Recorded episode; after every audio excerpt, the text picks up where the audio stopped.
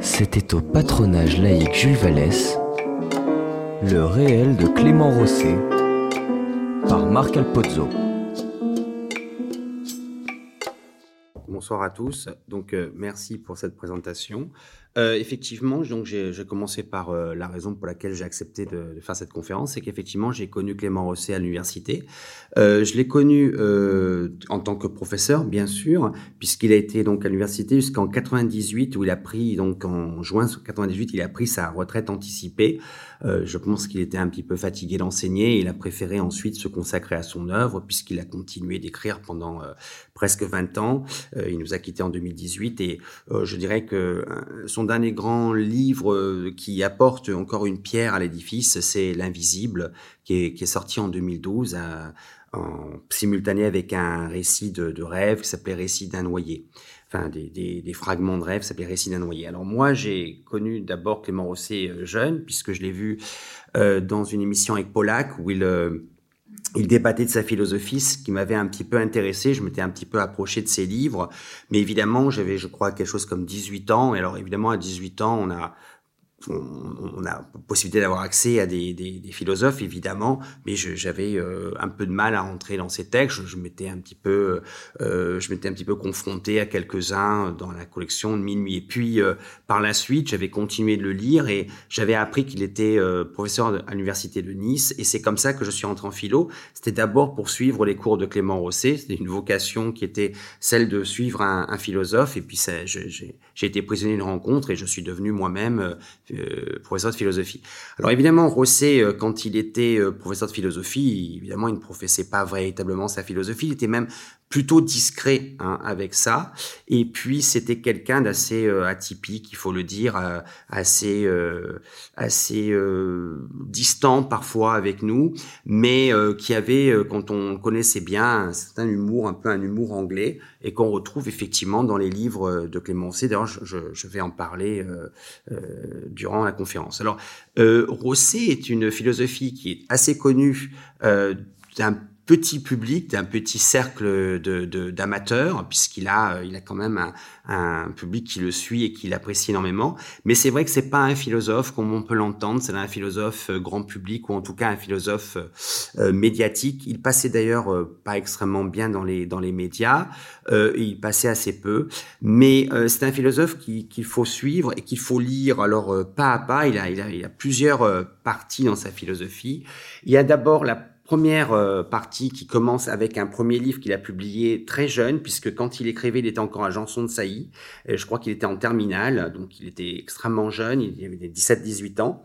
Et ce livre est sorti en 61, il avait 21 euh, ans, était euh, jeune normalien, je crois qu'il passait l'oral au moment où le livre est sorti, l'oral de, de, de Normal Sup, et ça s'appelait La philosophie tragique.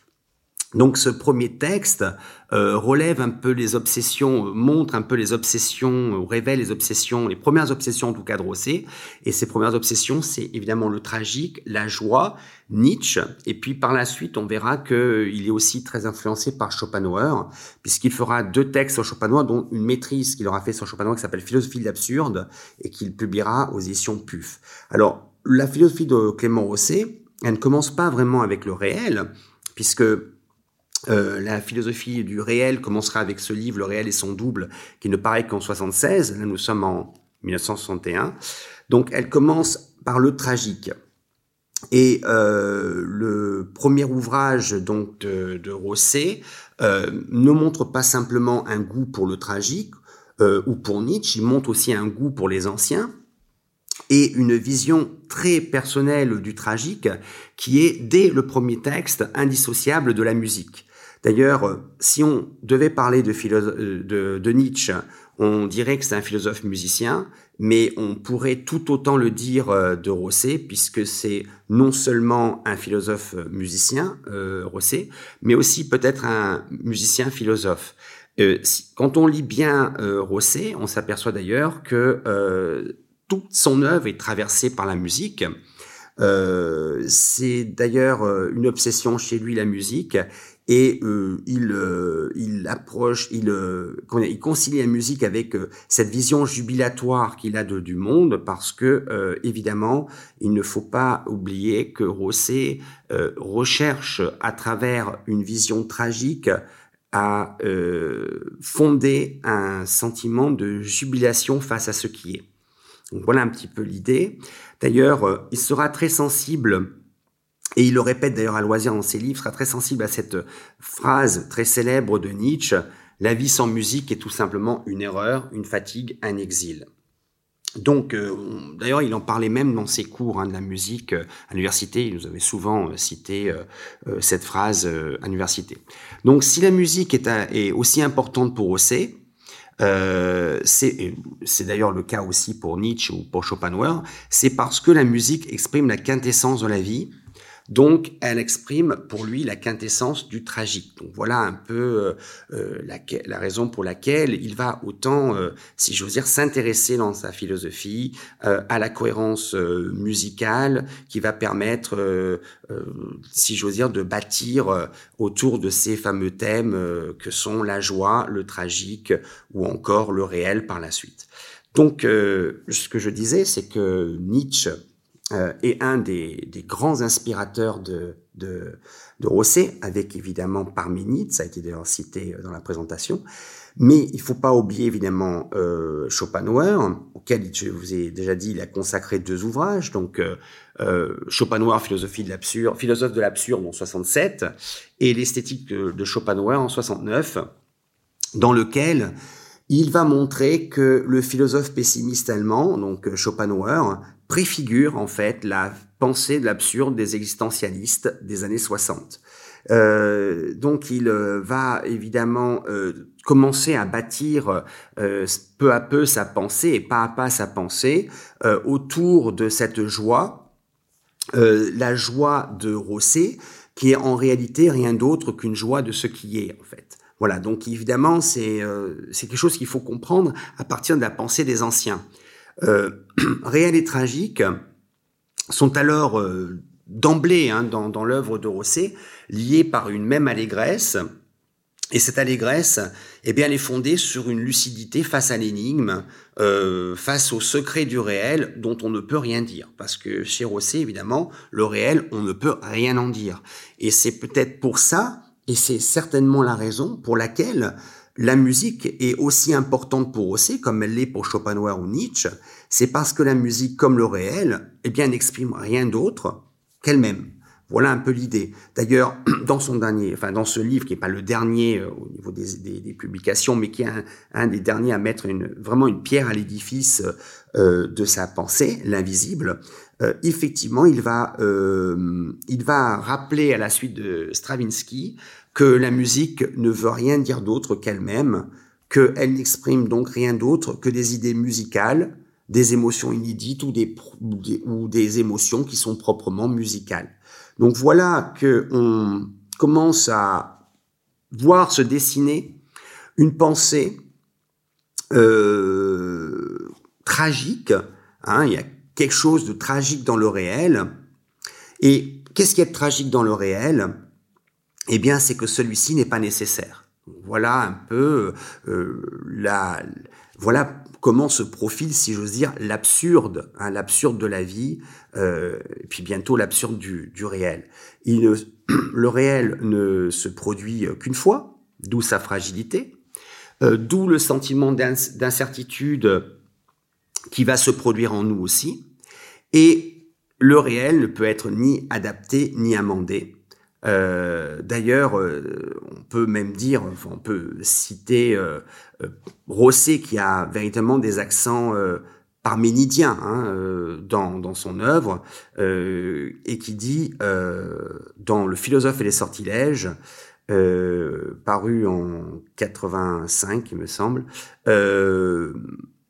Exister revient à être soi-même et soi maintenant, ni autre, ni avant, ni après, ni ailleurs, inaltérable, inengendré, impérissable, immobile. Alors, pour euh, ceux qui ont un petit peu, qui sont un petit peu familiers de Parménide, euh, bien, je pense que cette phrase de Rosset, qui, euh, je peux d'ailleurs répéter, hein, exister revient à être soi-même et soi maintenant, ni autre, ni avant, ni après, ni ailleurs, inaltérable, inengendré, impérissable, immobile. Alors pour ceux qui sont familiers de Parménide, je pense qu'ils peuvent comprendre. Mais alors évidemment, il faut commencer par dire qui est Parménide. Parménide donc est un penseur grec et euh, il va euh, fonder une philosophie, une ontologie, c'est-à-dire qu'il va euh, dire l'être est, le non-être n'est pas.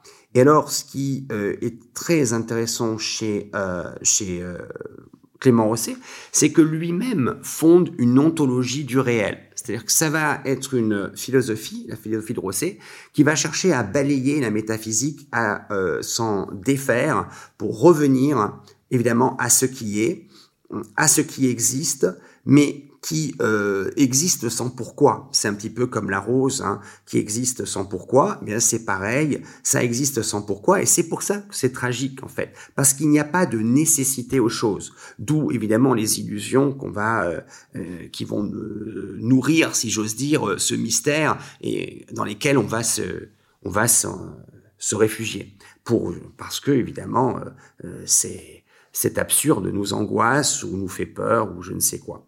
Donc, euh, on se souvient, pour ceux qui connaissent un peu Parménide, hein, que euh, il, il, euh, il, décrivait l'être comme permanent, incréé, sans altérité, euh, sans référence à rien d'autre que lui. C'est un peu cette idée euh, d'être qui, qui, enfin, il prend l'idée de la rose qui, qui, qui existe sans pourquoi, mais c'est cet être qui finalement ne nous parle pas, qui est un ici hors d'atteinte, hein, c'est vraiment ça, hein, le réel euh, de Rosset qui va s'inspirer très directement de cet être parmédidien est un ici hors d'atteinte, continuellement présent et déroutant.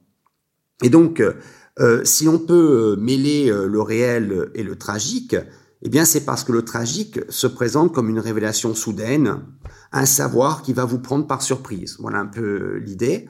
Euh, c'est que finalement tout est joué à l'avance dans les entreprises humaines, comme si tout était euh, finalement déjà joué au commencement de l'intrigue. Euh, c'est-à-dire qu'en fait, il explique ça à travers trois contes dans Le réel et son double, que je vais peut-être pouvoir vous lire pour que vous compreniez comment finalement le réel finalement se, joue de nous sans, mais parce que finalement nous nous nous rendons pas compte que le réel n'est simplement que ce qu'il est. Nous voulons toujours essayer de le fuir et c'est pas possible. Donc je, je vais chercher donc dans euh, voilà les trois comptes, c'est 28 page 28 30, je vais vous lire ça, c'est très très amusant. D'ailleurs, c'est vrai que quand on lit Rosset, on, s'amuse beaucoup. Voilà. Trois autres exemples suffisent à illustrer cette étrange faculté qu'a l'oracle de surprendre tout en ne décevant aucune attente réelle. La légende d'Oedipe, d'après l'Oedipe roi de Sophocle. L'histoire de Sigismond dans la vie est un songe de Calderon, un conte arabe raconté par Jacques Deval dans sa pièce Le Ce soir à Samarcande. De, légende d'Oedipe. Un oracle a prédit aux souverains de Thèbes, Laos et Jocaste que leur fils Oedipe tuerait son père et épouserait sa mère. Abandonné à sa naissance, sur les flancs d'une montagne, Oedipe est recueilli par les souverains de Corinthe, Polybe et Mérope, qui, en l'absence de tout autre héritier, l'adoptent et l'élèvent comme leur fils. Apprenant la prédiction qui le menace, Oedipe quitte précipitamment Corinthe et ses parents supposés, essayant de fuir son destin. Il rencontrera en chemin son véritable père et le tuera. Résoudra l'énigme du Sphinx et entrera dans Thèbes en triomphateur pour y, épouser sa mère, veuve du souverain défunt. Histoire de Sigismond. Basile, roi de Pologne, a dressé l'horoscope de son fils, lors de la naissance de celui-ci, et y a lu que les étoiles destinaient son fils à devenir le monarque le plus cruel qui ait jamais été, un monstre aussi fort sous forme humaine, dont le premier soin serait de retourner sa force contre le roi, son père, pour le fouler au, prix, au pied. Effrayé par ces augures sinistres, il, le fait enfermer dans une tour isolée, d'où celui-ci n'a aucune possibilité de contact avec les humains, mis à part son précepteur, Clotalde. À sa majorité, il le libère pour un jour et le fait présenter à sa cour afin de vérifier la vérité de l'horoscope. Rendu furieux par vingt années de captivité, il se conduit conformément à la prédiction. Ramené en sa tour, puis bientôt libéré par une insurrection populaire, euh, qui ne sait plus désormais, euh, non, Sigismond qui ne sait plus désormais s'il rêve ou s'il est éveillé, accomplit jusqu'au bout la prédiction de l'horoscope. Ayant pris la tête de l'insurrection, il vainc son père, lequel n'a d'autre recours que de se jeter à ses pieds pour en appeler à son improbable pitié. Mais l'horoscope avait arrêté sa prédiction, ses prédictions en cet instant, et selon l'habituelle structure oraculaire, le drame se terminera de manière à la fois inattendue et conforme à la prédiction, puisque la fin du drame surprend l'attente tout en s'accordant précisément avec l'oracle. Devenu sage par son doute quant au réel, il relève son père et lui rend les honneurs dus à son sang royal. Conte arabe. Il y avait une fois dans Bagdad un calife et son vizir. Un jour, le vizir arriva devant le calife, pâle et tremblant. Pardonne mon épouvante, lumière des croyants, mais devant le palais, une femme m'a heurté dans la foule. Je me suis retourné, et cette femme au teint pâle, aux cheveux sombres, à la gorge voilée, par une écharpe rouge, était la mort. En me voyant qu'elle en me, voyant, elle a fait un geste vers moi. Puisque la mort me cherche ici, Seigneur, permets-moi de fuir, me cacher loin d'ici à Samarcande. En me hâtant, j'y serai avant ce soir. Sur quoi il s'éloigna au grand galop de son cheval et disparut dans un nuage de poussière vers Samarcande. Le calife sortit alors de son palais et lui aussi rencontra la mort. Pourquoi avoir effrayé mon vizir qui est un jeune et bien portant? demanda-t-il. Et la mort répondit, je n'ai pas voulu l'effrayer, mais en le voyant, dans Bagdad, j'ai eu un geste de surprise, car je, l'attends ce soir à Samarcande. Donc, euh, il euh, commente, je, termine sur, le, commentaire de Rosset, l'analogie structurale des trois histoires est évidente. Dans les trois cas, la prédiction s'accomplit par le geste même qui s'efforce de la, de, la conjurer. Oedipe, Basile et Vizir rencontrent leur destin pour avoir voulu l'éviter. Voilà, donc euh, effectivement, on voit que le réel quelque chose que l'on essaye, auquel on essaye d'échapper. Alors qu'en réalité, le réel, finalement un peu comme ce que disait euh, Lacan de certaine manière, le réel revient toujours à la même place. Ce réel est un ici hors d'atteinte et, comme je disais, continuellement présent et déroutant. Donc, il est impossible, si j'ose dire, d'échapper au réel et on va pour autant, pour essayer de, quelque part, euh, pouvoir euh, éclairer une part de son énigme, on va essayer de lui donner tout un tas d'explications ou de représentations. Pour autant, euh, on ne pourra, je dis, rien dire de ce réel. Donc à partir de là, il va fonder une toute nouvelle euh, philosophie, enfin une toute nouvelle philosophie qui est pour le prolongement du tragique, mais cette philosophie, comme il aimait le dire, eh bien, en fait, c'est sa pensée unique. Donc il y a une pensée unique autour du réel, et ce réel, eh bien, c'est le réel et sans double. Soit vous le prenez évidemment euh, avec ET, euh, soit évidemment avec le verbe être, EST. Donc, sans double, ça veut dire sans profondeur, sans arrière-monde, sans masque. À partir de là, le réel est réel, c'est-à-dire qu'en fait, A est A. Et donc, évidemment, vous voyez dans cette, euh, dans cette définition du réel, A et A, une définition qui est une définition tautologique du réel qu'il a trouvée chez Parménide. C'est-à-dire qu'en fait, le réel semble enfermé dans son principe d'identité et dans le secret de toute identification. C'est ça qu'il essaye de nous montrer à travers ces textes. Donc le réel, finalement, et c'est ce qu'on pourra penser comme étant tragique, mais au sens de non nécessaire, le réel ne peut être rien d'autre que ce qu'il est. Et même si euh, l'esprit humain refuse donc un tel enfermement. On l'a vu à travers donc les trois contes que je vous ai euh, euh, que je vous ai lus. Euh, d'ailleurs, on peut écouter encore Clément Rosset qui, dans le tout commencement de son livre Le réel et son double, commence ainsi. Donc, rien. attendez, je, je crois que je me trompe peut-être. Non, ça c'est dans l'école du réel. Donc, dans l'école du réel, il dit euh, et après je reviendrai au, réel et son double, désolé. J'appelle ici réel, comme je l'ai toujours fait au moins implicitement, tout ce qui existe en fonction du principe d'identité qui énonce que A est A. J'appelle irréel ce qui existe, ce qui n'existe pas selon ce même principe. C'est-à-dire non seulement tout ce qui ne fait parade d'existence que sous le mode de l'imaginaire ou de l'hallucination, mais aussi et plus précisément ce qui semble bénéficier du privilège de l'existence, mais se relève illusoire à l'analyse pour ne pas répondre rigoureusement au principe d'identité. Donc, euh, je pense que il sera pas abusif hein, d'affirmer euh, que l'expérience tragique que nous pouvons faire du réel lui-même s'affirme dans ce que Rosset va, va appeler sa plus simple idiotie. C'est-à-dire sa plus insurmontable insignifiance, qui euh, semble exclure, il me semble, toute métaphysique possible. C'est-à-dire qu'en fait, si je devais le dire autrement, eh bien, je dirais que le réel est ce qui est, et le double est ce qui n'est pas.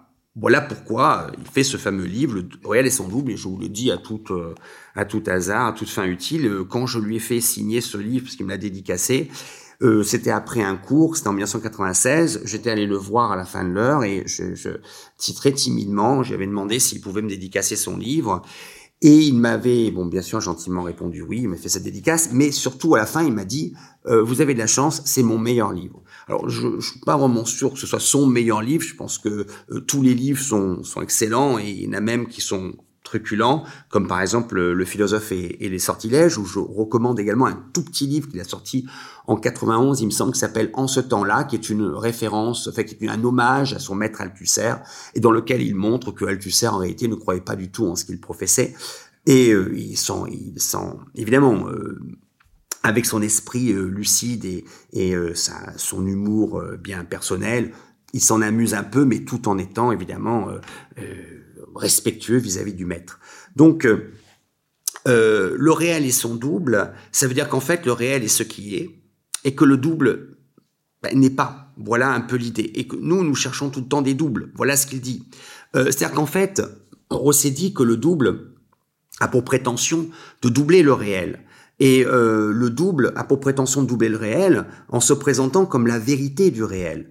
Euh, en fait, c'est cela qui fait que euh, on va euh, préférer les doubles et donc on va préférer les arrière-mondes, euh, comme dirait Nietzsche, les arrière-mondes de la métaphysique, parce qu'en en fait, on a besoin de nier le réel. Euh, d'où euh, ce qu'il montre la faculté inter antiperceptive qu'il va appeler le double justement et euh, qui va pouvoir s'analyser comme étant finalement une hallucination d'un tout autre réel. D'où la référence à Oedipe. Quand Oedipe se crève les yeux dans Oedipe roi, c'est encore là, pour Rosset, une attitude de refus du réel. Mais parce que Oedipe refuse le réel, alors il se laisse surprendre par le réel il pense qu'il aurait pu en avoir un autre, et là, Rosset dit encore une illusion. Idem pour Macbeth, le voilà ahuri devant un destin qui se déroule devant ses yeux et contre lequel il ne peut rien, d'où sa célèbre formule, c'est une histoire dite par un idiote, euh, par un idiot plein de bruit et de fureur et qui ne signifie rien.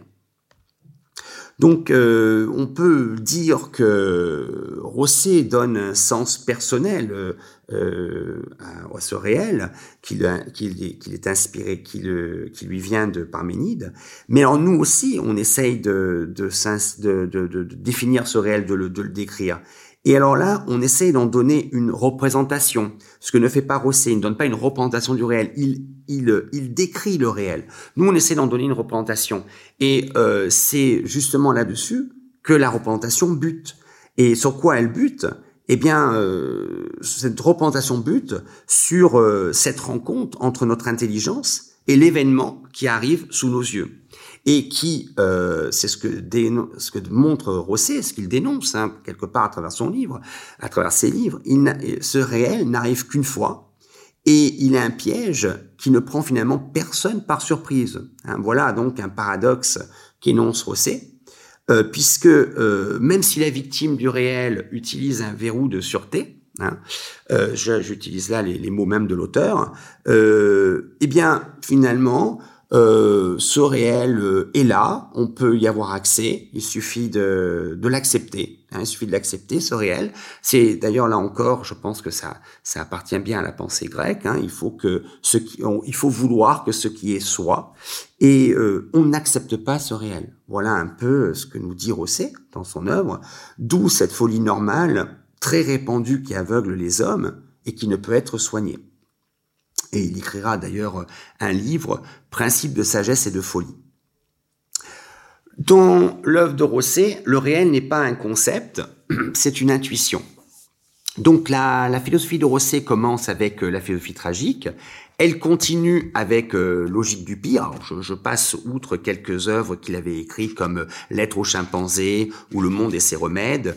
Euh, deuxième grande œuvre importante euh, sortie en 71, Logique du pire. Et euh, quand on prend Logique du pire, d'ailleurs, c'était le bandeau de, de l'édition, la première édition. On voit philosophie terroriste. C'est-à-dire qu'en fait, Rosset va vouloir fonder un terrorisme tragique. Ça va être, d'une certaine manière, sa seconde philosophie. Et ce tragique, c'est euh, parce que, euh, en fait, pourquoi un terrorisme tragique? Parce que le tragique et, euh, va être dans ce texte désormais identifié au hasard et il permettra à Rosset de montrer que Rosset, que Schopenhauer décrit un monde absurde.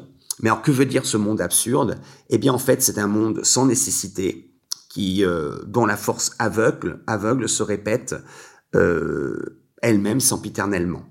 Donc de cette insignifiance et non de cet insensé, parce que souvent on prend finalement l'idée d'absurde comme étant insensé. En réalité, euh, il faut plutôt euh, voir l'absurde chez Schopenhauer comme chez euh, Rosset comme étant une insignifiance. C'est-à-dire qu'en en fait, de la vie, il n'y a aucune révélation à faire. On peut simplement dire c'est comme ça. Voilà ce que nous dit Rosset précisément dans la logique du pire. Euh, et s'il n'y a rien à dire du présent, puisque le tragique est toujours présent, la répétition rengaine hein, peut parfaitement conduire à chercher un échappatoire, hein, c'est ce que j'ai un peu dit plus haut, euh, et donc cet échappatoire, on va essayer de la chercher par la métaphysique. D'où euh, le texte suivant, L'antinature, publié en 113, qui sera d'abord sa thèse d'État. Il y défend une, une extase artificialiste du monde, et il cherche en fait à contrer le moralisme, contrer les religions, contrer les idéologies progressistes et politiques, et euh, contrer aussi les philosophies qui prétendent tirer leur force de l'idée de nature euh, dans le simple but de minimiser le hasard. Donc, euh, vous voyez qu'on quitte la métaphysique là pour revenir à la vraie physique, celle qui nous permet de toucher les choses, d'avoir un contact avec elles et ce qui va, pour Rosset hein, précisément, nous libérer de l'angoisse, qui va permettre l'extase, parce que, bon, je me répète, euh, la philosophie de Rosset, quand on la lit, euh, euh, on le ressent bien, c'est une philosophie de la jubilation, c'est une philosophie de la, de la jubilation, de l'extase, de l'allégresse. C'est certainement pas une philosophie pessimiste, ni une philosophie du suicide, comme ce sera pour son ami Sioran, mais je reviendrai là-dessus plus tard. Donc, euh, tandis que, c'est ce que nous dit Rosset l'antinature, hein, tandis que le naturalisme nous, nous, condamne à une recherche euh, sans fin du sens, euh, Rosset prétend opposer donc à ces 2000 ans de naturalisme en philosophie une philosophie artificialiste, ce qui lui permettra de libérer l'existence en libérant le hasard. Donc la fameuse, le fameux tragique, c'est le, le hasard, qui arrive sans nécessité, puisque c'est bien le contraire justement de la nécessité que le hasard. Évidemment, donc, ça débouche forcément en 76 sur le réel et double, où là, désormais, va commencer une, je pense, la plus grande partie de son œuvre, qui est certainement la plus, la plus jubilatoire et la plus intéressante, et qui va se présenter très différemment, finalement, de, des débuts. Dans le réel et son double, il inclut évidemment, donc il inclut désormais l'expérience tragique dans une expérience qui va être bien plus large, celle du réel. Et il va aussi quitter un peu l'esprit de subversion qu'il avait avec euh, le monde et ses remèdes, la philosophie, tragique. D'ailleurs, euh, il, euh, dans une préface qu'il écrira bien plus tard, il va désavouer un peu cette œuvre qu'il trouvera un peu trop juvénile. Bon, il cherchait à dynamiter tout, bref. Donc euh, aussi philosophie des euh, lettres aux chimpanzés, etc. Là, il va être beaucoup plus sage, si j'ose dire, mais cette sagesse, c'est une sagesse philosophique, bien entendu. Il va quitter l'esprit de subversion et il ne va plus chercher à réduire au silence hein, les métaphysiques naturalistes ou toutes les superstitions qui vont avec, même si le réel si José n'est pas encore défini comme il l'était dans l'antinature, à savoir ce qui ne se donne pas à penser, ce qui s'éprouve comme réel dans la dérobade permanente de la représentation et de l'interprétation. Donc, euh, pas de métaphysique du réel chez Rousseau, euh, chez Rousseau, chez Rosset, pardon, mais plutôt une ontologie du réel. On est très loin de Rousseau, hein, On est une ontologie du réel. J'insiste beaucoup sur cette notion d'ontologie du réel. Donc, parce que euh, dès, euh, dès le réel et son double, évidemment, là, on sent parfaitement les accents parménidiens, de, de, de Rosset. Il va le dire d'ailleurs euh, dans son École du réel qui publiera là en 2008, celui-ci. Euh, il va dire que sa quête est assez proche d'une enquête sur l'être. Je vais d'ailleurs euh, lire ce passage. Ce sujet unique n'est au fond que l'exposé d'une conception particulière de l'ontologie du savoir, de ce qui est, comme l'indique l'étymologie du mot. Ma quête de ce que j'appelle le réel est très voisine de l'enquête sur l'être qui occupe les philosophes depuis les aurores de la philosophie. À cette différence près que presque tous les philosophes s'obstinent à marquer, tel naguère Heidegger, la différence entre l'être et la réalité commune, alors que je m'efforce pour ma part d'affirmer leur identité. Donc voilà un peu euh, ce qui euh, va maintenant euh, intéresser Rosset dans son œuvre. Ça va être évidemment de mener une enquête qui va permettre à Rosset de de dénoncer toutes les illusions humaines, et notamment, on a pu le voir dans le précédent texte, euh, Le réel et son double, l'illusion oraculaire, puisque le réel se dérobe aux yeux, et que ce n'est non pas le mystère dans les choses dont il faut parler, voilà ce qu'il dit, mais d'un mystère des choses. D'où le double, dont on ne peut dire, dont on peut dire évidemment des milliers de choses, alors que le réel, lui, on ne peut rien en dire, puisque ce que dit Rosset précisément, c'est que le singulier est singulier, et c'est tout. Il va alors évidemment faire dans son œuvre une critique de la métaphysique, puis aussi peut-être une théologie du camembert, ça a été cité dans la présentation, pour, euh, puisqu'il va prendre l'exemple du camembert, pour, euh, un peu comme euh, Descartes prendra l'exemple du morceau de cire, Rosset qui est un petit peu irrévérencieux avec tous les philosophes, hein, puisque à à partir du réel et son double, quand il convoque les philosophes, c'est essentiellement pour s'en moquer.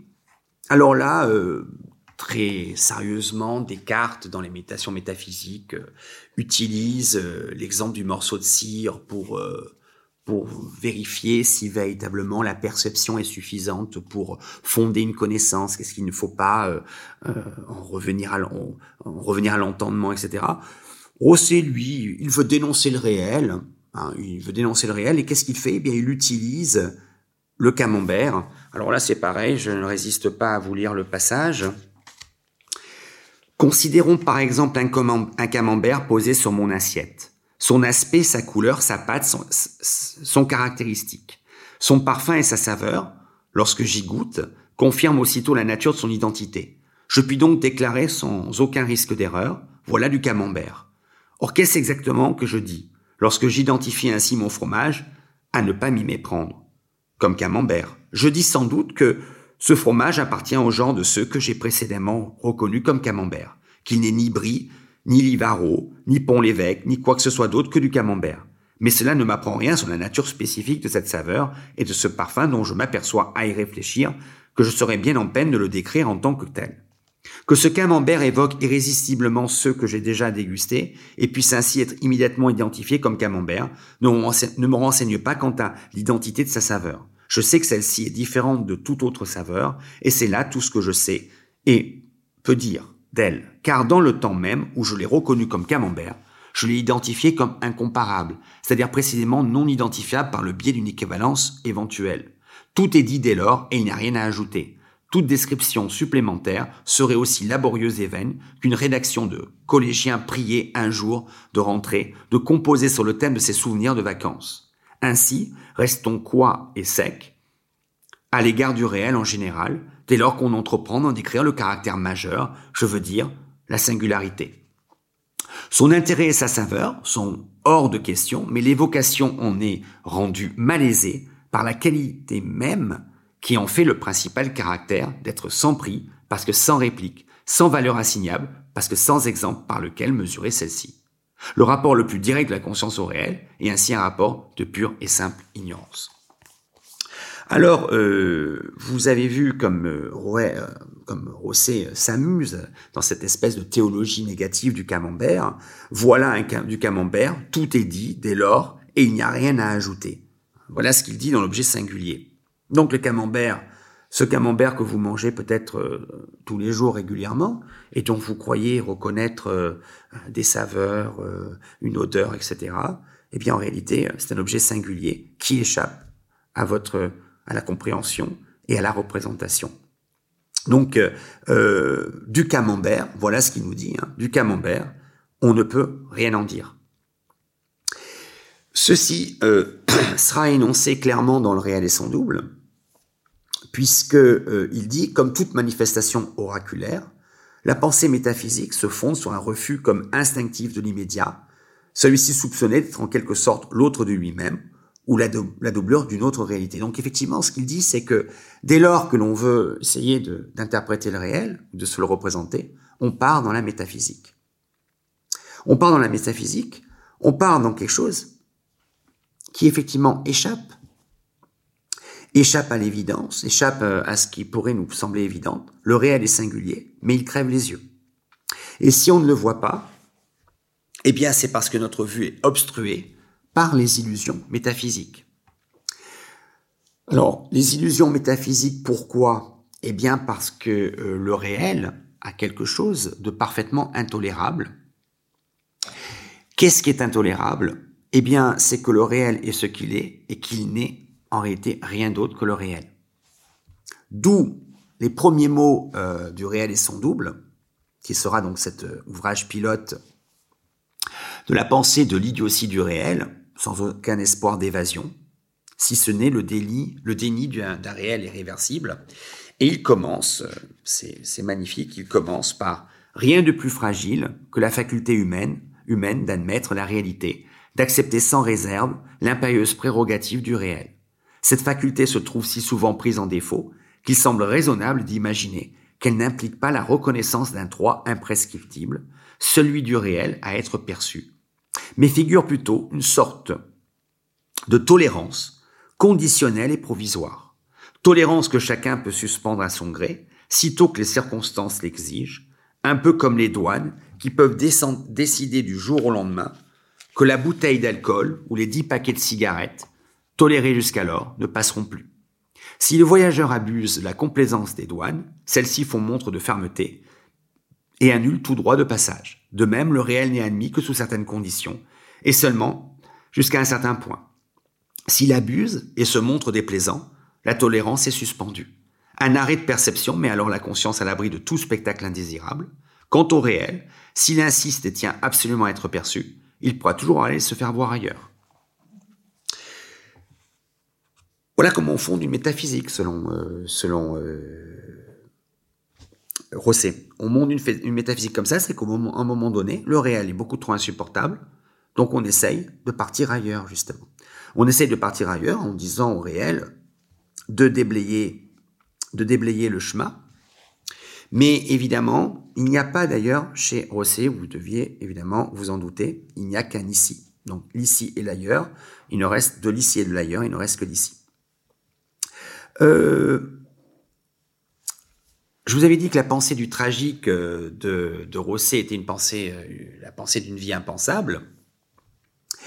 Et le réel lui-même est un impensable, puisqu'il s'éprouve en fait dans la dérobade permanente. Alors qu'en réalité, là où on voit des mystères, là où nous trouvons des mystères dans les choses, eh bien en fait nous, nous trompons. Là encore, nous sommes dans l'illusion, nous dit Rosset. C'est en fait, quand on voit du mystère dans les choses, eh bien, c'est notre interprétation, c'est notre désir de fuite du réel qui y ajoute. Et d'ailleurs, toujours abusivement. C'est comme ça qu'on va construire un réel, un double, pardon, au réel, puisque le double auquel on affuble le réel, finalement, en fait, n'a qu'un seul but, c'est de euh, c'est de neutraliser le réel. Je, je, je vous ai cité le texte, c'est ce qu'il dit, de neutraliser le réel lorsque ce dernier devient beaucoup trop insupportable, trop désagréable. Et alors à ce moment-là, on va se réfugier dans l'illusion de réel. Mais paradoxalement, ce qu'on doit quand même relever hein, dans, cette euh, tentative de fuite, euh, dans ces illusions, euh, en fait, paradoxalement, l'illusion, ça ça ne consiste pas à se tromper sur ce que l'on voit, mais c'est plutôt l'illusion, c'est voir insuffisamment ou confusément. C'est qu'en fait, l'illusion consiste à voir très clairement une, une chose qui se trouve être parfaitement intolérable.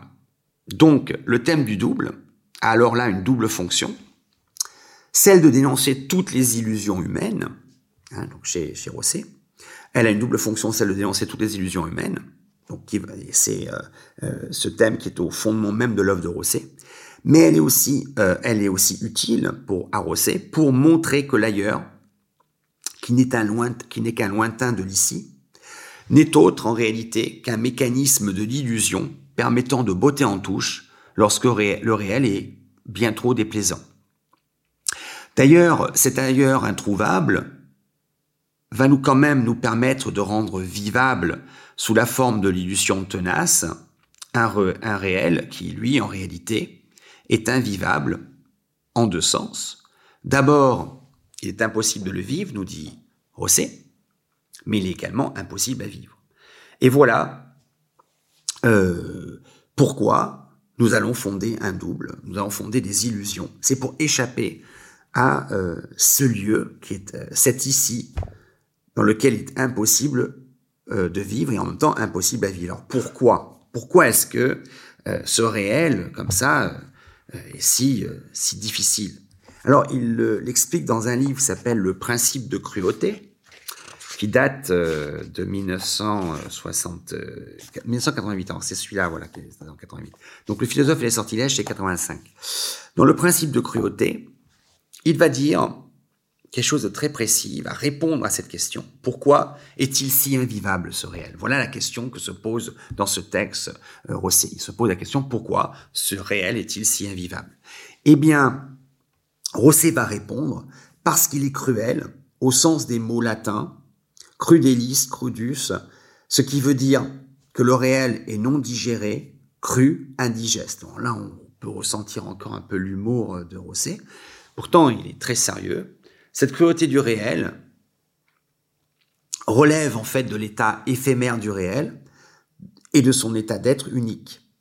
Alors, évidemment, il est cruel parce qu'il est insignifiant, irrémédiable, sans appel. Le réel créant en chacun un sentiment d'horreur qui va le pousser à voir double. Voilà ce que nous dit euh, Rosset. Pousser à voir double, ça veut dire quoi?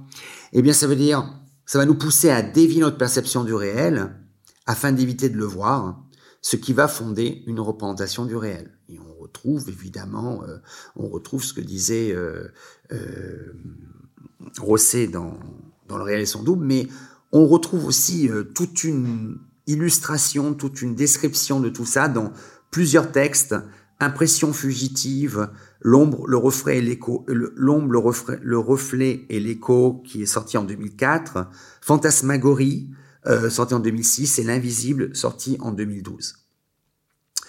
Donc, de ce réel qui nous indigne, eh bien la sagesse, qui est, vous savez, le propre du philosophe, la sagesse nous commande à n'en rien faire. Voilà un peu ce que nous dit Rosset, euh, puisque pour Rosset, s'indigner, eh bien évidemment, c'est le contraire de la sagesse.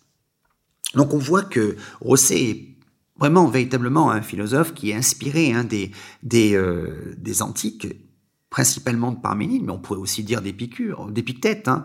Épictète euh, voulait que, enfin, nous commander dans son, dans son, fameux discours euh, sur le bonheur qui s'appelle, enfin qui manuel, euh, dans l'Incipito manuel, il nous dit euh, il faut se préoccuper de, ce qui dépend de nous, se préoccuper de ce qui dépend de nous, c'est accepter finalement en gros ce qui est. voilà un peu l'idée. Donc parce que le réel est, et puisque le réel est ce qui est, eh bien il faut accepter que ce qui est est et que ce qui n'est pas n'est pas. Mais euh, pour en avoir encore parlé récemment avec quelqu'un, euh, c'est le grand drame de l'humanité. Euh, C'est-à-dire qu'en fait, euh, euh, le grand drame de l'humanité, euh, c'est pas d'accepter finalement, c'est pas d'accepter que ce qui est est, c'est de vouloir forcer que ce qui n'est pas soit. Et c'est là où on n'en finit pas. Et ça va apparaître dans tous les textes de Rosset. C'est là où on n'en finit pas de vénérer des idoles et de délaisser le réel, ce réel euh, que Parménide appelait l'être. Il va y avoir donc à ce moment-là, euh, c'est de cette tautologie, hein, le réel est, hein, vous voyez qu'il y a une tautologie, d'ailleurs euh, Rosset écrira en 97 euh, un magnifique petit livre s'appelle Le démon de la tautologie. Donc de cette tautologie, le réel est, c'est de cette tautologie que l'homme va en tirer son indignation, mais aussi ses hallucinations, ses fantasmes, euh, qui ne sont rien d'autre hein, en réalité qu'un refus du réel. Euh, donc évidemment, euh, je vous l'ai déjà dit, hein, la doctrine du réel de Rosset, elle semble refuser d'emblée tout platonisme en philosophie.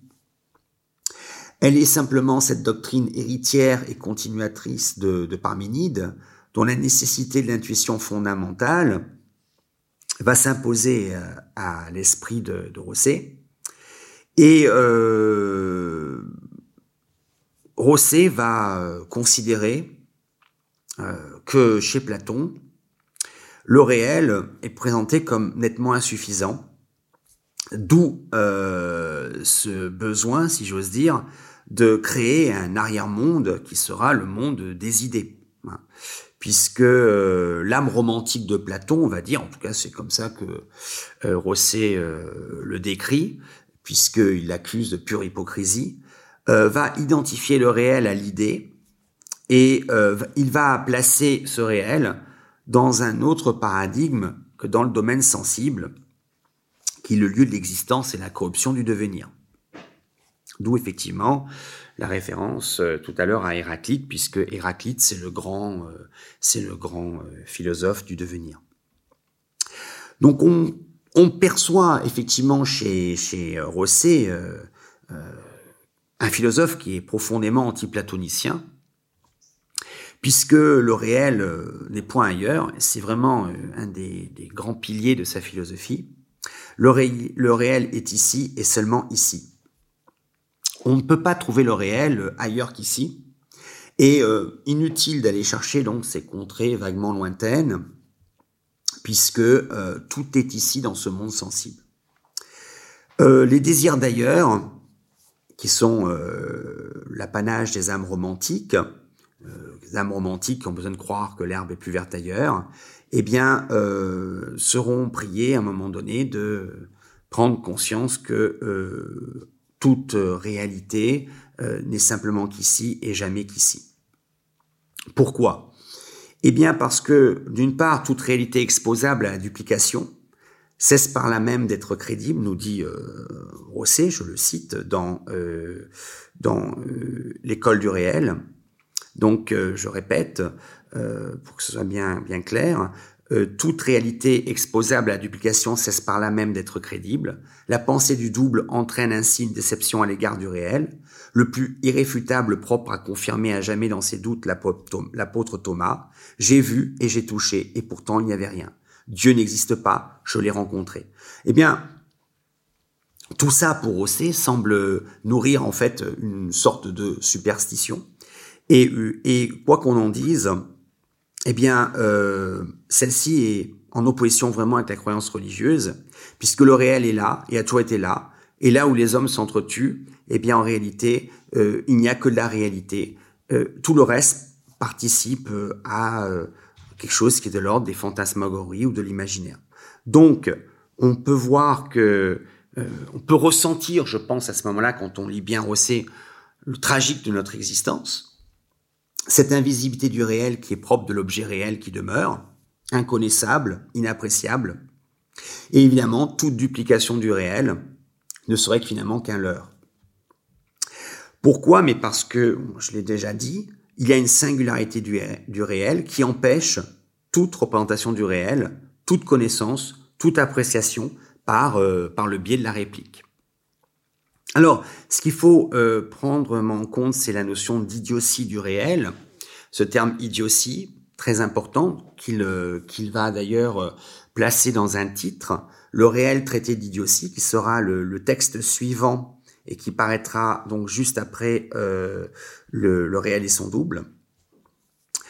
Euh, on peut, je pense, être interpellé par euh, ce niveau de lecture du réel euh, que nous que nous permet Clément Rosset, et on peut aussi être interpellé par le thème de l'insignifiance du réel, puisque il y a quelque chose de contradictoire, c'est que le, réel est à la fois insignifiant, mais en même temps il y a une densité du réel.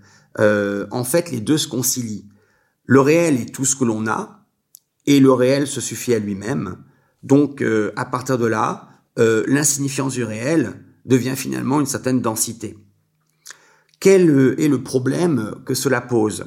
Eh bien, euh, le réel de, de, Rosset, qui est doublement insignifiant, eh bien d'abord, euh, toute réalité sera alors fortuite, et celle-ci précisément. Et il va utiliser, d'ailleurs, pour illustrer ce propos, il va utiliser en l'école du réel euh, l'exemple euh, du fétiche indien disparu dans la bande dessinée de Hergé, L'oreille cassée.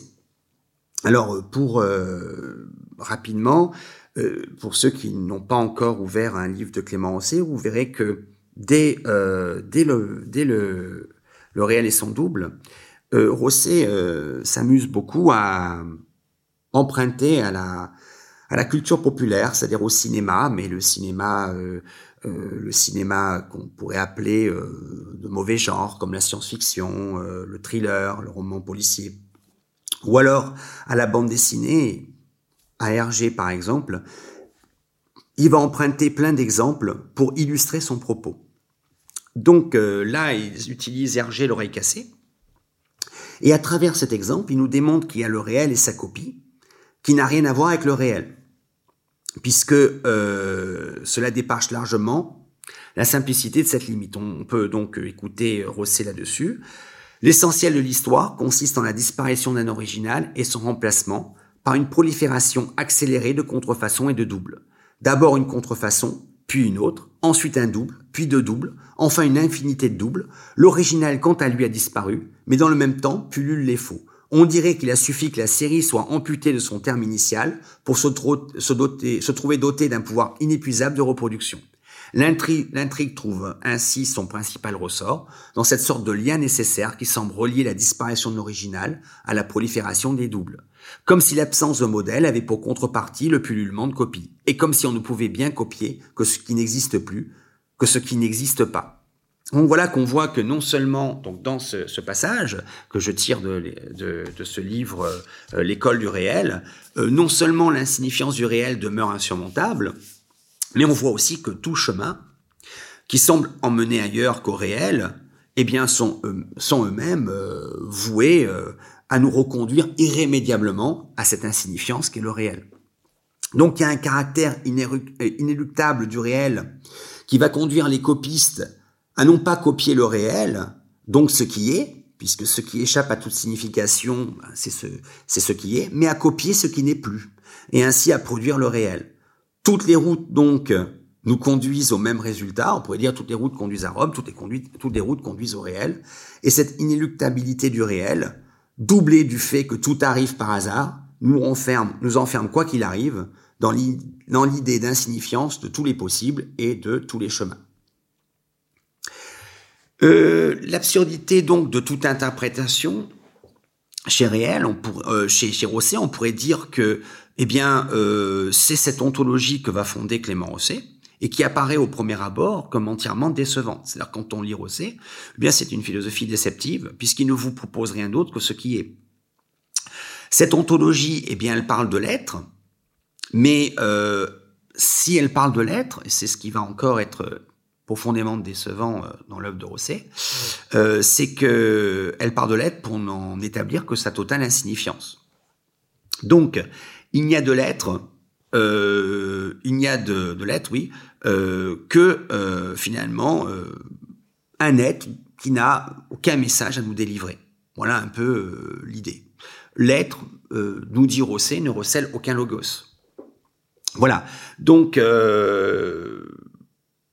voilà pourquoi, pour Rosset, il n'est guère logique qu'il y ait quelque chose plutôt que rien, pas plus que ça n'est illogique, en fait. Vous savez, la fameuse question d'Heidegger, pourquoi est-il quelque chose plutôt que rien, qui va fonder, si j'ose dire, euh, toute la métaphysique Eh bien, euh, pour Rosset, il euh, n'y a rien de logique à poser cette question. Pourquoi est-ce qu'elle l'être Parce qu'elle l'être, voilà, c'est tout. Mais ça, y c'est ni logique ni illogique. Voilà. Donc, pour, pour la quête de Heidegger, d'ailleurs, hein, le sens d'être, euh, bah, c'est rien, c'est qu'une lubie dérisoire. Euh, je me répète, hein, quand euh, dès, dès, le réel et son double, quand Rosset commence à convoquer des philosophes, surtout les philosophes peut-être les plus, si j'ose dire, les plus en vue de l'histoire de la philosophie, je pense à Kant, je pense évidemment à Heidegger et à d'autres, c'est systématiquement pour les tourner en dérision, hein, pour, pour, pour, montrer que finalement, principe de sagesse et de folie, on est euh, soit dans la sagesse de l'être, soit dans la folie euh, de toutes les interprétations philosophiques qui auront eu cours depuis Parménide. Voilà un peu l'idée. Donc, euh, il y a quelque chose de très intéressant dans la philosophie de, de Rosset, c'est le fameux fantôme du réel.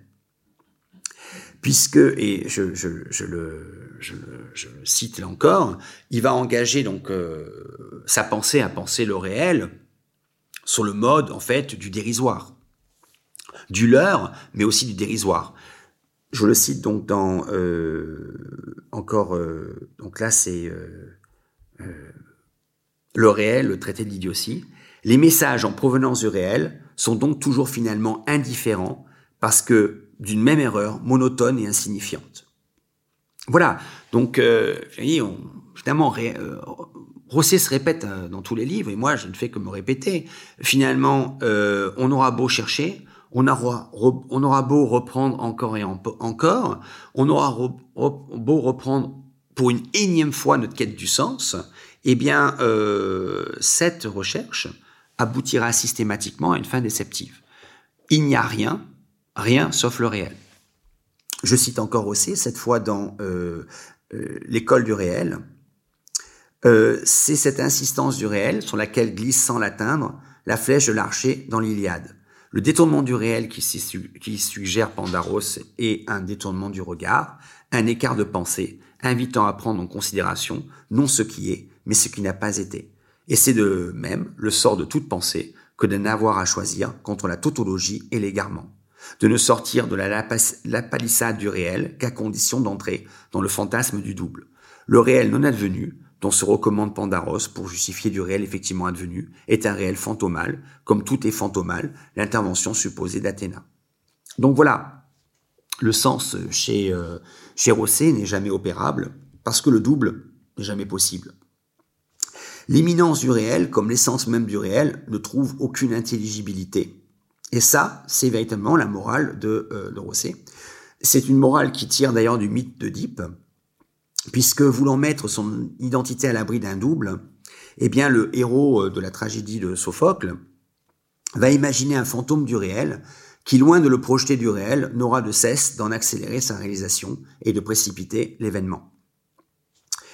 Donc euh, Rosset, euh, évidemment, interprète, c'est une interprétation très personnelle hein, du mythe de, de euh, Sophocle, du mythe d'Oedipe, et euh, très loin de Freud évidemment, et même très loin de ce que voulait dire euh, Sophocle. En fait, il va procéder à une assimilation du réel qui n'est pas anodine.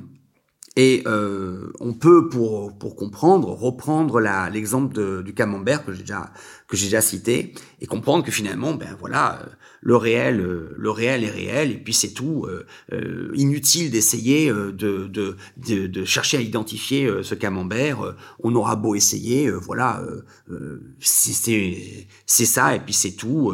Il y a rien à en dire, voilà. Donc le réel a beau exister, on ne sait, d'ailleurs on ne sait préciser lequel c'est, on ne sait pas préciser où c'est. Pourquoi? Parce que, c'est très amusant, euh, Rosset nous dit le réel est plat. Voilà. Il est plat, pourquoi? Parce que euh, il est singulier et il pourrait être, euh, il pourrait être n'importe qui, il pourrait être n'importe quoi. Alors, évidemment, Rosset a écrit pendant presque 60 ans. Euh, sa première œuvre date de 61. 61. Euh, on le lit depuis autant de temps. Euh, et donc plus de 60 ans. Et on a toujours, on s'est toujours pas fait à l'idée que le réel était plat, que le réel était singulier, que le réel était, et puis voilà, que on ne pouvait pas, on ne pouvait rien en dire.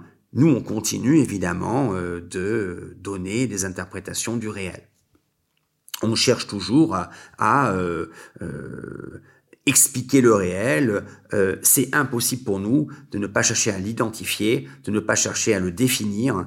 Et pourtant, euh, on peut continuer encore longtemps, c'est ce que nous dit Rosset dans toutes ses œuvres, on peut continuer longtemps encore, euh, même aller dans l'épuisement du langage, euh, on peut utiliser tout un tas de formules, le réel est tautologique et la parole bah, sera vide. Voilà ce qu'il dit. pourquoi? Parce que, je me répète, le réel est plat et le réel est tautologique. Tautologique, le réel est réel. Donc, euh, euh, à partir de là, il va dans, euh, dans le démon de la tautologie. Il va rappeler la critique de Wittgenstein qu'il formulait à propos de, donc, du réel. Et il va considérer que la contradiction vide de sens. A égale A, bah, c'est un discours pauvre hein, pour Rosset, bien sûr. Hein, mais toute la force de la philosophie de Rosset, c'est d'avoir justement réhabilité le discours tautologique puisque A est A, et A n'est rien d'autre, ni rien de plus que A. Voilà, et cette, cette parole qui est finalement euh, cette tautologie que Wittgenstein va qualifier euh, de parole vide, eh bien, euh, en réalité, Rosset va là encore, euh, de manière se moquer un peu de Wittgenstein en montrant que c'est tout le contraire, que la tautologie dit tout. C'est pas une parole vide, c'est le contraire. C'est, c'est, elle énonce une vérité absolue, mais alors, euh, en même temps, elle ne dit rien, c'est vrai, euh, à l'instar de ce que disait d'ailleurs Vladimir Yankelevitch lorsqu'il disait que si tout est rose, rien n'est rose. Mais euh, la tautologie peut, évidemment manquer son objet lorsqu'elle s'évertue à apporter une information sur un fait. Elle dit néanmoins quelque chose, c'est ça que nous montre dans le démon de la tautologie euh, elle dit quelque chose à propos du réel. Euh, elle dit quelque chose et euh, les lapalissades, les pléonasmes, les redondances, les truismes, les prédictions de principe, eh bien, chaque formule cherche le surcroît d'information en vain et provoque évidemment le rire. Euh, ainsi, on a, euh, on a une vérité profonde dans la tautologie, mais on a aussi des pseudo-tautologies. donc, Rosset va dire, il note ça dans euh, dans, un, dans, une de ses œuvres, euh, le langage se confond avec son propre fonctionnement et y cache, pourrait-on dire, son secret. Donc euh, là encore, on a un secret auquel on n'a absolument pas accès. En 99, il va sortir un livre qui s'appelle Loin de moi, études sur l'identité. Et là encore, il va montrer qu'il n'y a pas de secret, qu'il y a un piège euh, et ce piège se trouve dans l'identité du moi. C'est-à-dire qu'en fait, dans Loin de moi, qui a un peu surpris d'ailleurs les, euh, euh, journalistes qui ont recensé son livre, euh, Rosset va dire que ce qui est le propre de la connaissance de soi, pour savoir, pour au moins en déduire ce que l'on sait, eh bien, c'est l'illusion de toute identité personnelle et que euh, souvent finalement on confond l'identité personnelle avec l'identité sociale. Je, je, le cite donc, je le cite dans son œuvre. L'identité personnelle est ainsi, est ainsi comme une personne fantomale qui hante ma personne réelle et sociale, qui rôde autour de moi, souvent à proximité, mais jamais tangible ni atteint, et qui constitue ce que Mallarmé, dans le premier de ses contes indiens, appelle joliment sa hantise. Mon fantôme le plus familier sans doute, mais enfin mon fantôme.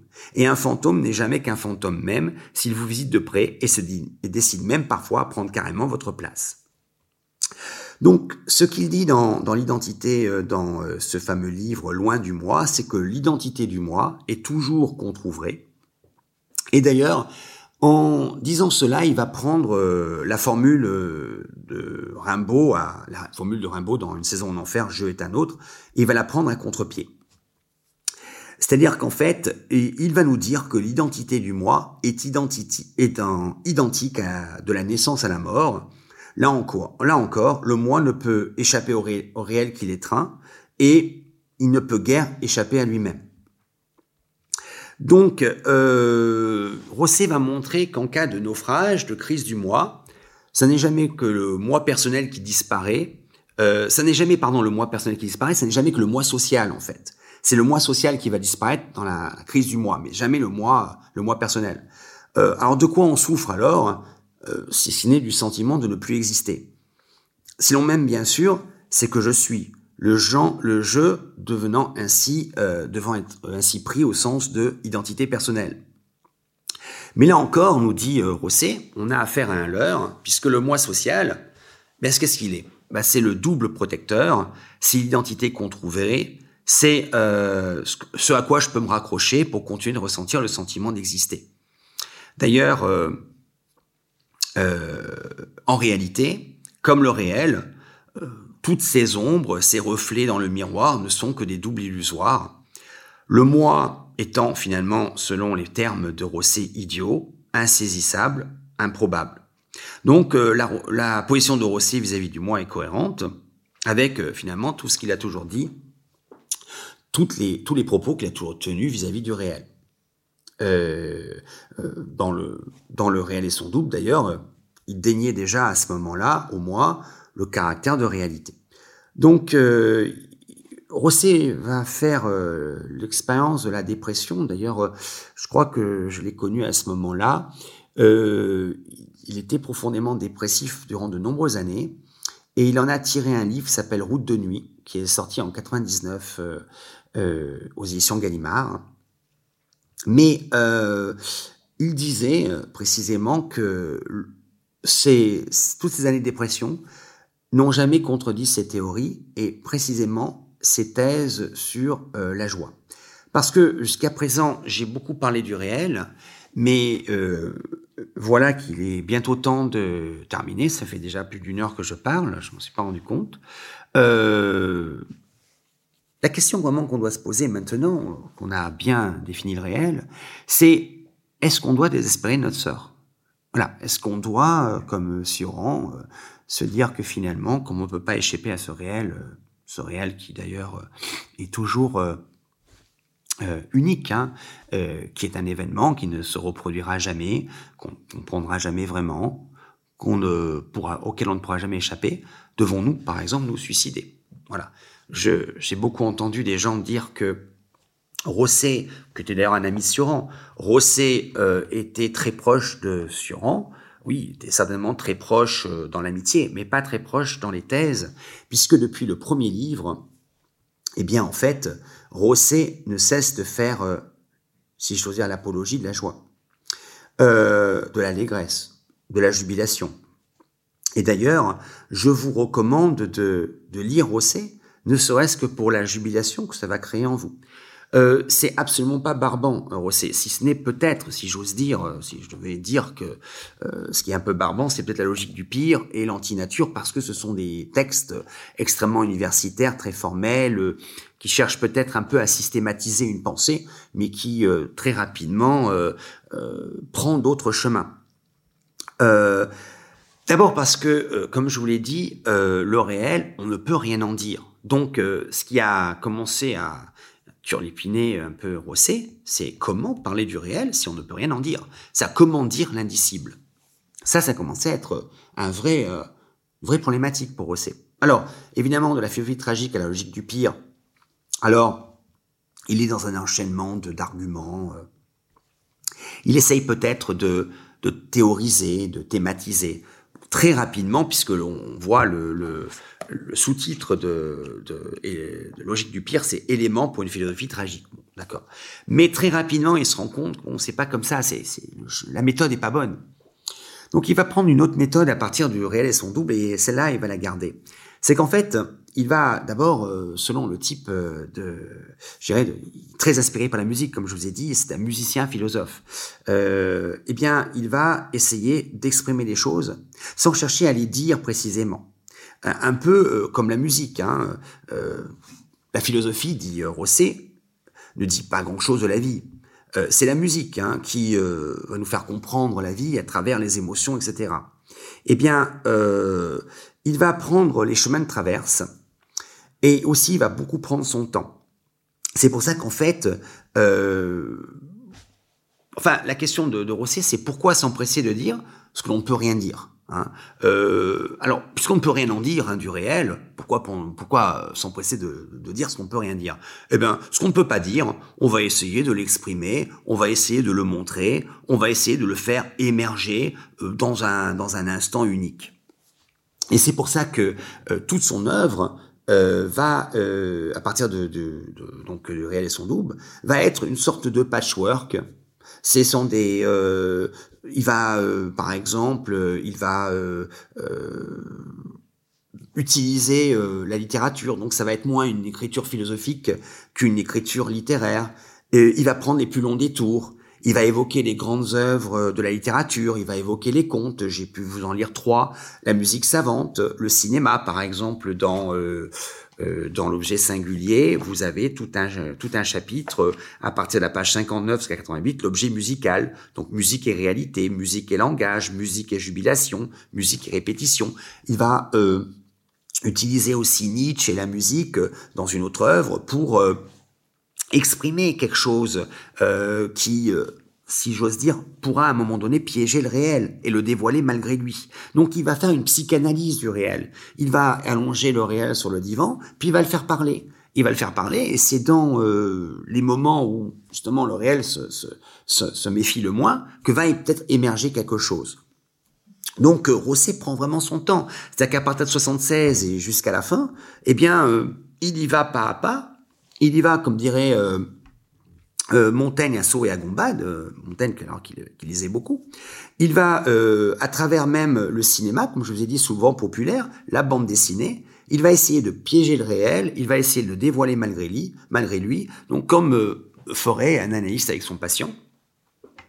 Rosset se met en quête et mène une enquête à travers des morceaux de composition, euh, et de morceaux en composition en morceaux de composition, à travers des passages de romans, euh, et puis de passages de romans en passages de romans, des passages de films, et puis de passages de films en passages de films. Donc on peut considérer l'œuvre de Rosset plutôt non pas comme euh, une réflexion philosophique systématisée, rationalisée, mais des annotations, hein, un peu comme s'il a noté dans son carnet. C'est des moments de capture, c'est des captures de fragments du réel. Donc, euh, il utilise aussi beaucoup l'humour, hein, un humour à l'anglaise hein, qu'on peut caractériser par euh, ce recours à la, à la noirceur et à l'absurde. Et d'ailleurs, quand on le connaissait, il avait parfois ces, petites, euh, cet humour quand il avait envie à ses, à, à ses heures. On retrouve cet humour dans ces textes et j'ai même envie de vous dire que euh, c'est impossible, à mes yeux en tout cas, c'est impossible de ne pas se tordre le rire lorsqu'on le lit. en tout cas, en ce qui me concerne, je suis toujours en train de rire quand je lis Rosset et euh, Rosset me donne euh, vraiment, euh, contrairement à ce qu'on pourrait penser, il me donne vraiment, il, me crée chez moi la bonne humeur.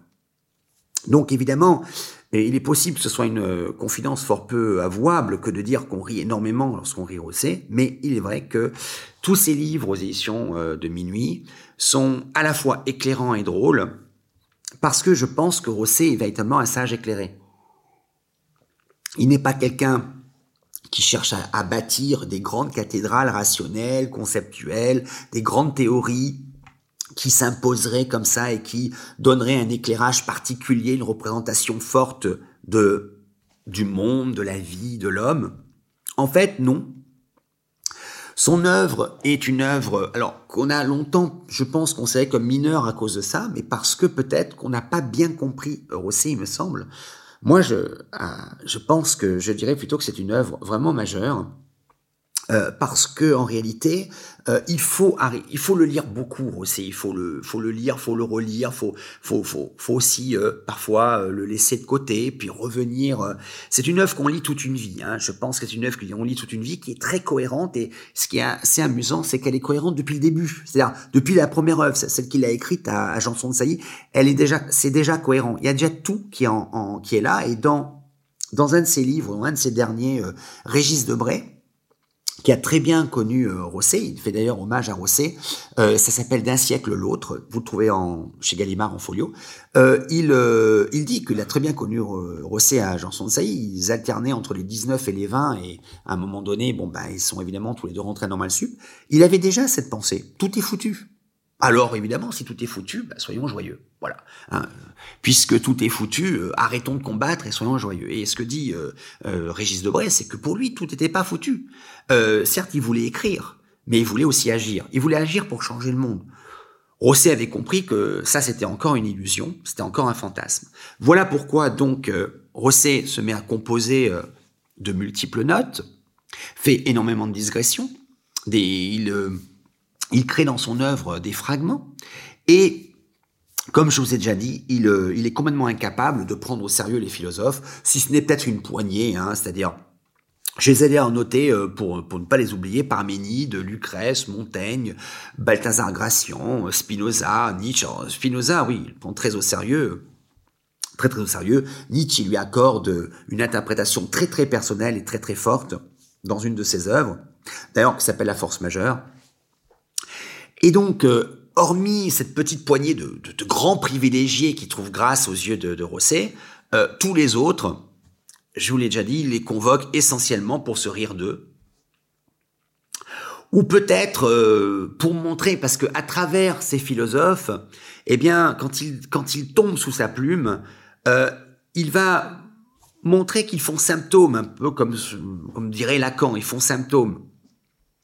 Donc, euh, en fait, si vous voulez, Rosset ne fait pas une critique hein, de la philosophie, c'est pas du tout son but. Sinon, il serait encore un philosophe classique, euh, tout à fait ordinaire, universitaire. Je pense que vraiment l'université, ça l'a beaucoup, ça l'a beaucoup ennuyé. Il s'y ennuyait pas mal à l'université. Et je pense qu'on l'ennuyait beaucoup aussi. Mais euh, ses, ses, collègues universitaires l'ennuyaient pas mal. Euh, il n'avait pas l'air très à l'aise à l'université. Et donc, il va pas faire une critique de la philosophie comme un universitaire classique. Il va plutôt essayer de poser un diagnostic clinique. Et ce diagnostic, clinique, euh, euh, on peut l'énoncer ainsi. Lorsque la philosophie énonce le réel, elle n'en, elle n'en énonce que des illusions. Donc, en convoquant des philosophes comme Heidegger ou comme Kant, etc., euh, on va dire de Platon à Hegel, il va essayer de dénoncer la folie qui préside aux grandes constructions intellectuelles et il va souligner à travers euh, ce qu'il dira de ses philosophes, il va en souligner le comique, involontaire, voire peut-être, c'est moi qui le rajoute, mais pourquoi pas leur naufrage. Donc, euh, dans cette grande aventure de la raison, hein, celle de Kant avec la critique de la raison pure, euh, dans celle d'Hegel avec la phénoménologie de l'esprit, euh, dans ce, cette grande aventure de la raison, le triomphe étant si évident, si flagrant, nous, montre hein, Rosset que en fait euh, leur théorie elle s'écroule d'elle-même et elle s'écroule comment? Ben, dans un rire général. Mais euh, très nietzschéen, ce Rosset, euh, la philosophie de Rosset elle-même prête à rire.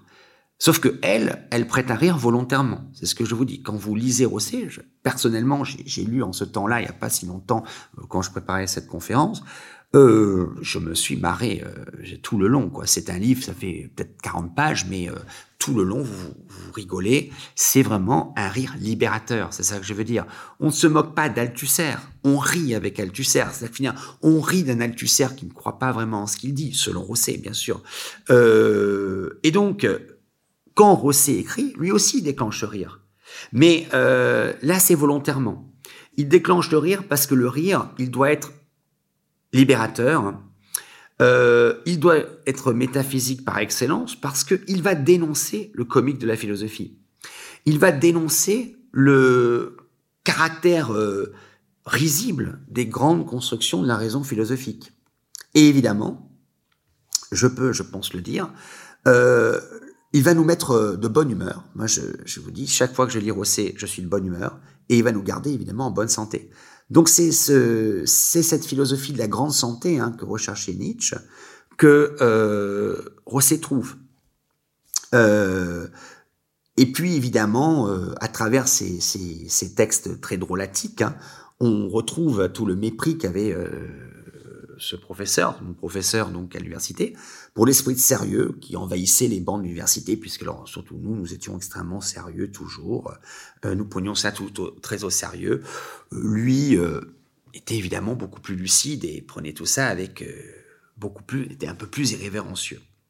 Alors, cette philosophie, elle peut aussi, évidemment, je vous dis, elle peut nous mener au nihilisme et au désespoir, mais je n'en crois rien, parce que finalement, dans cette, euh, dans cette philosophie, euh, il nous montre que la nausée, euh, que, que le réel va, va nous inspirer, parce que le réel est réel et puis rien d'autre, euh, donc le caractère parfaitement injustifié d'existence, et donc cette idée de cauchemar, hein, qui va nous plonger dans une sorte d'asphyxie du réel, qui est provoquée par cet ici dans lequel on est enfermé, un peu comme une sorte de lieu innommable que décrit bien Beckett, eh bien, euh, c'est ici, il faut surtout pas aller chercher un ailleurs. Voilà ce que nous dit euh, Rosset euh, à travers ses œuvres. Ne faites pas comme ces voyageurs de Jules Verne, hein, qui sont euh, toujours en train de chercher un ailleurs hypothétique et illusoire. Euh, acceptez cet ici qui est partout. Il va aussi, euh, dans ses œuvres, utiliser pas mal les rêves. Il va citer pas mal de ses rêves, notamment dans son livre Route de nuit, euh, où il euh, cite d'ailleurs un rêve très amusant. C'est trois personnes qui sont enfermées dans une pièce et chacune va dormir à son tour pour que le réel continue d'exister quand eux dorment. Et en fait, on a une sorte d'enfermement, hein, c'est ça qui est très drôle. L'un des, des rêves exprime le cauchemar d'exister, et auquel on ne peut pas y mettre fin. C'est ça, c'est ça le cauchemar, c'est qu'on ne peut pas mettre fin à la vie. Hein. Il y a, y a euh, cette ici, on peut pas y mettre fin, un peu comme on pourrait pas se suicider, et donc on est obligé de subir cette vie de, de laquelle on ne peut pas échapper. Eh bien, c'est un peu comme cette ici dans lequel nous sommes, ce réel dans lequel nous sommes. Ça, ça crée comme un lieu d'enfermement et ça crée de la condition humaine une sorte de milieu absurde entre l'infini et le rien. Donc euh, voilà que l'on croise évidemment euh, sur Rang. Je pense aussi à un autre texte qui s'appelle Récit d'un noyé, où il a été sauvé de la noyade. Et pendant quelques jours, euh, il va, il va rester inconscient et il va faire plein de rêves et qu'il raconte dans Récit d'un noyé. Donc il raconte des tas de rêves dans lesquels il est euh, un bandit, euh, dans lequel il est une personne tout à fait euh, ordinaire, qui, qui, ne fait pas grand-chose. Et c'est très drôle de le voir utiliser aussi le rêve pour montrer, pour exprimer sa philosophie du réel. Donc, j'en arrive à cette fameuse joie, puisque que j'en ai beaucoup parlé, il que ce soit, faut pas que ce soit l'arlésienne, faut que ça arrive. Donc là où on pense que le suicide serait le seul salut à, cette, euh, à ce réel, eh bien c'est, mal connaître Rosset qui lui veut nous libérer justement euh, des noirceurs et de la chétivité de l'existence, et il va utiliser la jubilation, il va utiliser la joie, il va utiliser l'allégresse. Donc il y a une, peut-être ça va vous paraître paradoxal, mais il y a de la joie tragique, c'est-à-dire que comme finalement euh, rien n'est nécessaire, tout arrive et puis euh, c'est comme c'est, voilà, c'est comme ça et rien d'autre, eh bien, euh, puisque tout est foutu, comme j'ai dit tout à l'heure, eh bien, euh, soyons joyeux. Et c'est la béatitude qui accompagne le réel, ce réel qui nous stupéfie. C'est parce qu'il nous stupéfie que nous devons, d'une certaine manière, l'accepter, l'accepter, accepter cette, ce réel hasardeux, sans nécessité, fortuit. Voilà. Donc, euh, au suicide de Sioran, euh, Rosset préfère la joie d'exister. Et euh, euh évidemment, on peut se demander, mais comment s'arranger avec ce que l'on sait en fait C'est-à-dire, comment s'arranger avec ce réel que l'on sait accablant? C'est-à-dire, comment être heureux alors qu'on sait que le réel est accablant? Eh bien, justement, euh, euh, il nous dit euh, la seule manière de, de, combattre la nausée, hein, puisque le réel peut conduire à la nausée, eh bien, on peut le combattre qu'à partir de l'allégresse. Donc c'est une. Alors l'allégresse, qu'est-ce que c'est? Eh bien, c'est une accommodation totale avec la réalité. Hein. C'est d'accepter que ce qui est est, et puis c'est tout. Et c'est d'en, c'est d'en tirer une, c'est d'en tirer un dire, le plaisir ou la joie d'exister, la joie d'être en, en adéquation avec le réel, d'être en accord enfin avec le réel et de ne pas fuir constamment dans les illusions, de ne pas chercher systématiquement à échapper au réel en s'inventant un ailleurs qui n'est nulle part, puisque l'ici est partout. Donc, euh, chez Rosset, eh bien, il va nous montrer l'allégresse comme étant une, une grâce. La joie, bah, c'est notre délivrance. Et évidemment, euh, inutile de vous dire que les deux n'effaceront évidemment rien euh, à ce qui est, hein, puisque ce qui est est, donc ne pas encore prendre la joie ou la béatitude comme des échappatoires, comme des refuges, pas du tout. C'est un état d'être. C'est une, manière d'habiter le monde. C'est une manière de, non pas d'affronter le réel non plus, parce que là on serait encore chercher quelque chose, mais c'est une, manière de vivre en adéquation avec le réel. À ce moment-là, vous voyez que Rosset nous, empêche de sombrer dans la désespérance, pas de nihilisme passif, morbide et atrophiant. Euh, finalement, euh, euh, la terreur, hein, jusqu'à présent, qui, qui, nous inspirait, euh, enfin en tout cas qui jusqu'ici nous inspirait devant ce réel qui était sans saveur, insignifiant. L'accablement de l'existence aussi, hein, euh, que l'on ressent et qui nous oblige comme ça à toujours chercher un ailleurs euh, qui serait cet, cet ailleurs qui serait plus supportable ou même à, à chercher un autre moi qui serait beaucoup plus supportable alors qu'on n'a qu'un seul moi et qu'il sera toujours là. Eh bien, euh, soudain, euh, tout cet accablement va se transformer d'un coup en joie de vivre. Et alors, je vais encore citer Rosset, je vais lui donner la parole, dans la force majeure, dans les, post, euh, les post-scriptums euh, au mécontentement de Sioran, je le cite, Reste pourtant une dernière hypothèse, celle d'une satisfaction totale au sein de l'infime même, semblable à la jubilation amoureuse, telle que le décrit La Fontaine. Hypothèse absurde et indéfendable, répète inlassablement Sioran, mais c'est justement là le propre de la joie de vivre, et je dirais son privilège, que de s'éprouver comme parfaitement absurde et indéfendable, de demeurer allègre en pleine connaissance de cause, en complète possession des vérités, qui la contrarient davantage. Donc voilà, jusqu'ici, euh, le savoir qui nous plongeait en accablement, eh bien soudain va nous délivrer. C'est que c'est pour ça qu'il faut lire Rosset, c'est pour savoir, c'est justement pour arrêter de chercher à échapper au réel, c'est pour arrêter de chercher à s'enfuir ou à fuir dans des illusions, dans des euh, dans des interprétations et des représentations qui ne sont finalement qu'accablement. C'est ça que nous dit Rosset. Euh, le savoir, le savoir tragique, euh, eh bien, c'est le savoir de l'allégresse, en fait. Bien sûr, il n'y a pas de confusion entre les deux, mais euh, ça nous amène ce savoir-là, et d'où, d'où je dirais, l'importance de l'œuvre de Rosset. Voilà pourquoi c'est une grande œuvre, et ça, je, je défendrai toujours cette idée que c'est une très très grande œuvre. C'est une très très grande œuvre d'un sage d'un sage moderne, d'un sage contemporain, d'un sage de notre époque. Il a vécu avec nous.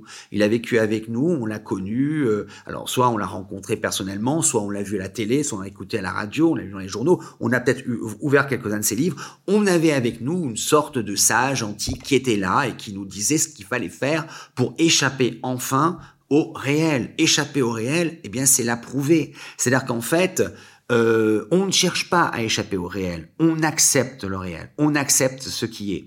Donc, si jusqu'ici la réalité euh, nous insupportait, eh bien, par l'approbation, voilà la délivrance, voilà le détachement. C'est-à-dire que, en fait, par l'approbation, qui va devenir une joie, qui va devenir euh, une jubilation, on va enfin pouvoir se détacher de ce qui nous accablait. Et peut-être que la philosophie antique, elle nous apprend justement le détachement.